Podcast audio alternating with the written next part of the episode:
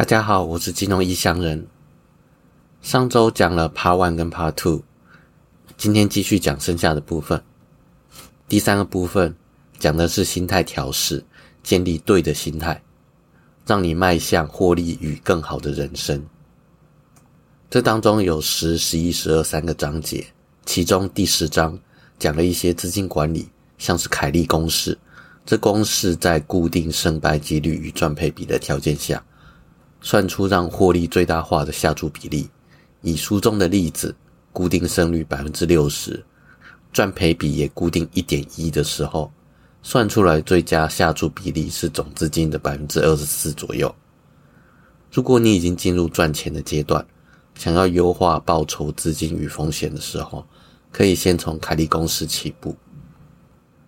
第十二章堪称这本书的精华，标题是“你怎么生活就会怎么交易”。这一章主要讲述交易投资是生活品质的加分。当你生活品质好，产生好的决策品质，那么交易投资的绩效自然好。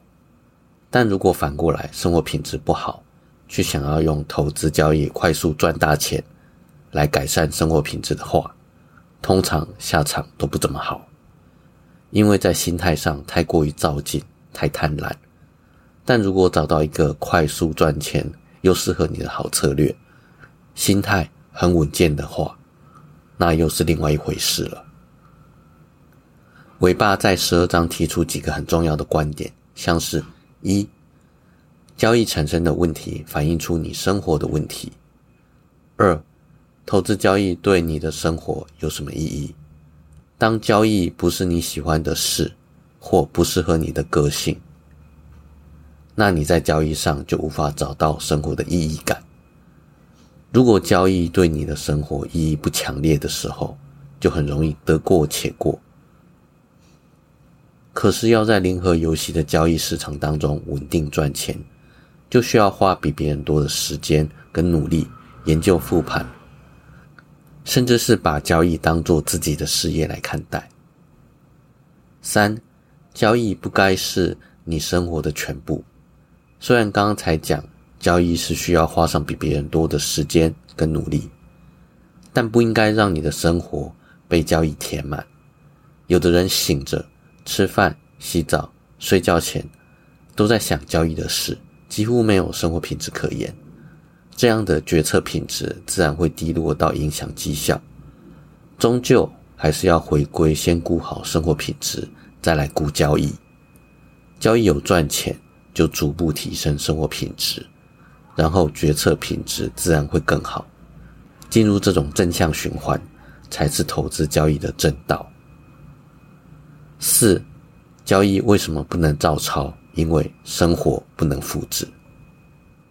啊，这些观念都很重要。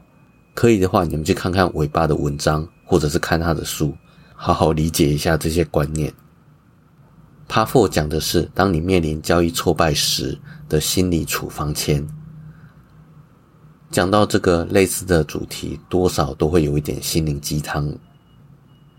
这本书也不例外。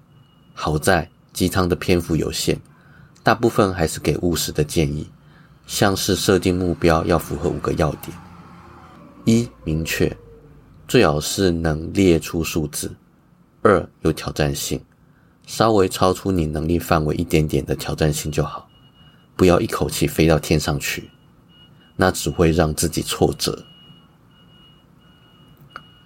三、能适时检讨与回馈；四、具有信念或承诺。有信念才不会被短期因素所影响。五、适当的复杂性，或者是用三个方法管理交易的压力。这三个方法分别是：一、远离交易的压力源；二、测试自己能承受的交易心理范围；三、区分可控还有不可控的因素。又或者是把交易的伤痛说出来、写出来，有助于自我疗愈。附录跟附表其实也很实用，包括如何评估调试自己的交易心理状态、检视健康量表 （BSRS Five）、交易记录表等等，都很有用。其中心情温度计检视健康量表是很好用的。从接触短线交易开始，我就发现交易的当下心理状态会严重影响绩效，所以一直在找可靠的方法量测心理状态。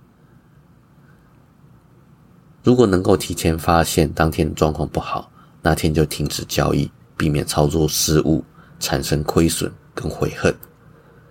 可是怎么找都是直化或者是很模糊的方法。但从这本书看到检视健康量表之后，发现已经找到答案。这表格简简单单的一页，可以让你在三分钟之内快速把当下的心理健康做个评分。有了明确的数字之后，就可以迅速方便评估今天要不要交易，今天要不要加入一些放松的行程等等。至于除了大家偏重的策略，还有本书所讲的交易心理之外的重要技能，资金与风险管理，尾巴推荐吴木恩教授的文章跟影片。另外，凡沙普博士的著作《交易创造自己的圣杯》，里面同时有提供资金管理和交易心理的相关知识。凡沙普博士的这本书，我前面有花两集在讲，分别是 EP 零二六跟零二七，有兴趣的可以去听。或者是买书来看，在这三个技能当中的重要性与评分，我会这样排：一、交易心理占大约六十分；二、策略占二十分；三、资金风险管理占二十分。之所以把资金跟风险管理排在最后，是因为它主要是影响在你能够稳定赚钱之后，如何在不亏光账户的前提之下，把获利最大化。也就是说，在你能够稳定获利之前，只要用最小单位进行交易投资，就可以简单带过。排第二的策略是会随着心理状态而改变。如果心理状态够好，用一条均线就可以赚钱；如果心理状态不佳，再好的策略跟程式，你都可以赔得一塌糊涂。从这些实证看来，交易心理才是所有投资交易者应该注意的重中之重。调试好交易心理，并搞懂基础金融知识之后，再来寻找更适合你的策略，还有研究资金风险管理，都还来得及。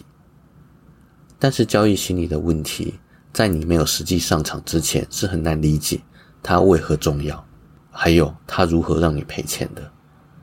所以学习的路径应该是这样：找一个你觉得不错的策略，进行模拟交易。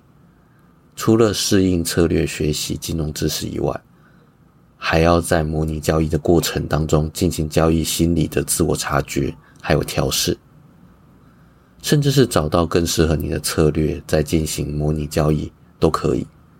期间可以偶尔用最小单位下真仓去感受一下真枪实弹的感觉，或者是用这本书的附录四提升模拟交易的真实感。尽量以增仓的环境、感觉、心态来模拟交易，一直到你在模拟交易能够长期稳定赚钱，不会犯一些重大错误。